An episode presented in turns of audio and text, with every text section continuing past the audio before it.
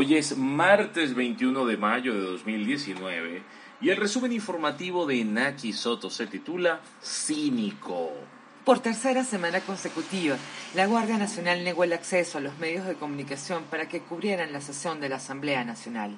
El Sindicato Nacional de Trabajadores de la Prensa denunció la reiterada violación de los artículos 57 y 58 de la Constitución que garantizan el derecho a la información.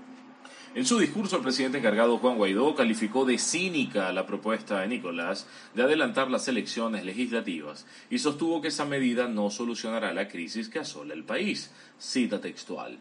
Es muy cínico decirle al pueblo que van a adelantar las parlamentarias cuando todos sabemos cuál es el problema, cuando sabemos que precisamente porque no hay elecciones libres llegamos a esta crisis. Es muy cínico decirle a Venezuela que van a ampliar el periodo de una constituyente que no existe. Así dijo Juan Guaidó que está dispuesto a someterse a unas elecciones cuando se las robó en 2018. Durante el discurso de Guaidó, NetBlocks confirmó el bloqueo de YouTube Periscope, Google y Bing.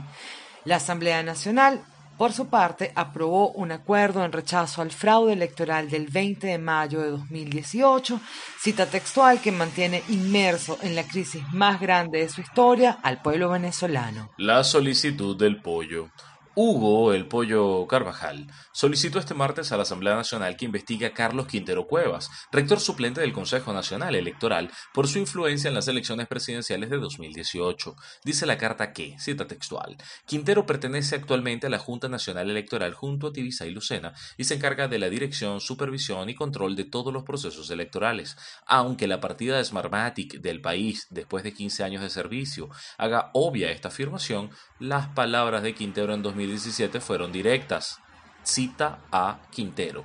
Me basta una llamada de Cilia o de Diosdado para alterar los resultados a nuestra conveniencia.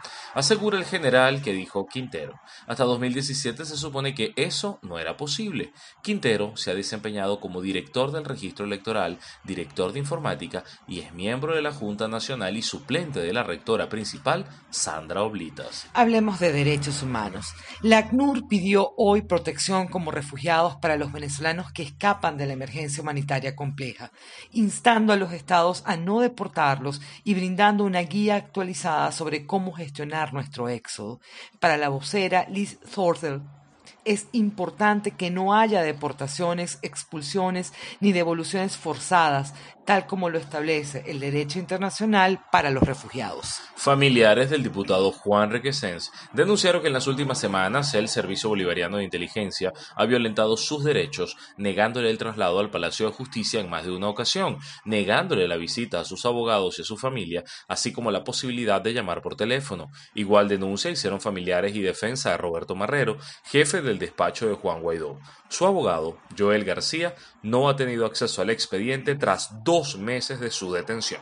Las autoridades venezolanas deberían liberar inmediatamente a Jesús Medina, quien se encuentra arbitrariamente detenido desde hace casi nueve meses, expresaron hoy el Comité para la Protección de los Periodistas y Human Rights Watch. Alexis Bustamante, activista de la ONG Fundaredes y docente, tiene cuatro días desaparecido. El viernes lo vieron en Cúcuta comprando alimentos y desde entonces desconocen su paradero. Familiares y colegas adelantaron hoy las denuncias. En redes se desarrolla la campaña ¿Dónde está Alexis? El relato del chavismo. Una familia de cinco miembros necesitó en abril 1.924.000 bolívares para comprar la canasta alimentaria, según los cálculos de Sendas.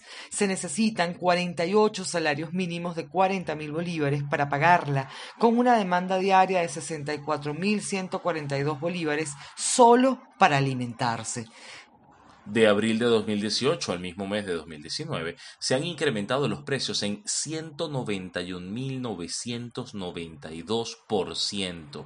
Sin embargo, a Nicolás le resulta más importante celebrar una marcha por la lealtad militar desde el campo de Carabobo, donde se supone que estimuló la moral y la disciplina castrense y entre otras solicitudes pidió estar preparado las 24 horas para defender el derecho a la paz. Si surge un traidor, capturarlo inmediatamente. Y sentir la necesidad todos los días de un nuevo Carabobo. Por su parte, su canciller Jorge Arreaza aseguró en La Habana que Venezuela está en paz, hay calma, que la gente lucha contra la adversidad y los problemas de la economía, pero nadie se está enfrentando con nadie. Finalmente, el ministro de Salud, Carlos Alvarado, denunció este martes en la Asamblea Mundial de la Salud de la ONU número 72 la imposición de medidas unilaterales en contra de los países miembros del movimiento no alineados. Breves y graves. El juez ha confirmado el laudo arbitral de Owens, Illinois contra Venezuela después de rechazar una solicitud del equipo de Guaidó para retrasar el procedimiento. Dijo el juez que un retraso no cambiará el resultado del caso.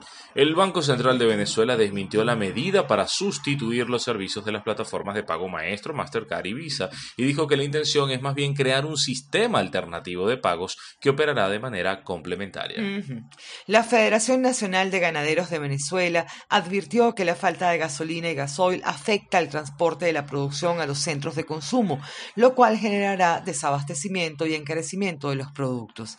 Enfatiza Fedenaga que la falta de gasolina no solo afecta al consumidor, sino también al productor por las pérdidas que genera no trasladar la mercancía al mercado. Movimientos en el tablero. La Unión Europea instó a Nicolás a evitar decisiones o acciones que socave más la democracia y el Estado de Derecho. Esto, esto tras su propuesta de adelantar elecciones legislativas, porque eso solo hace más difícil llegar a una solución pacífica y política a la crisis. La vocera Maya Kojijancic añadió lo siguiente, no creemos que la solución a la crisis del país sea la disolución de la Asamblea Nacional, sino más bien la organización de elecciones presidenciales justas. Dice Reuters que Estados Unidos está preparando sanciones y cargos criminales contra funcionarios venezolanos y otros sospechosos de utilizar el programa de ayuda alimentaria CLAP para lavar dinero para el gobierno de Nicolás.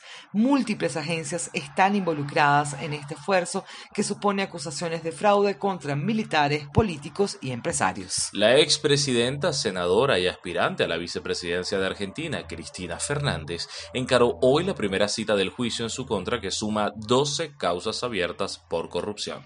En marzo se firmó en Nicaragua un acuerdo entre gobierno y oposición para la liberación de más de 230 presos políticos. 100 de ellos fueron excarcelados ayer y pasaron a arresto domiciliario. Hoy el gobierno se comprometió a liberar al resto antes de junio. La Comisión Judicial para la Cámara de Representantes de Estados Unidos revisará mañana el proyecto de ley sobre el estatus de protección temporal para venezolanos. La legislación fue presentada por el demócrata Darren Soto y por el republicano Mario Díaz Balart.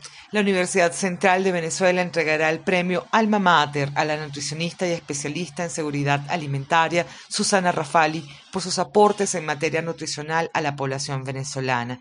Es la primera mujer que lo recibe en todas sus ediciones. Yo celebro este reconocimiento porque además de trabajar en una esfera tan compleja, Susana denuncia, narra y exige. Echa el cuento de esta versión de país mezclándolo con sus emociones, con sus renuncias y confirmaciones. Es necesaria ahora y será clave para el país que vendrá. Este es el resumen informativo de Naki Soto del martes 21 de mayo de 2019.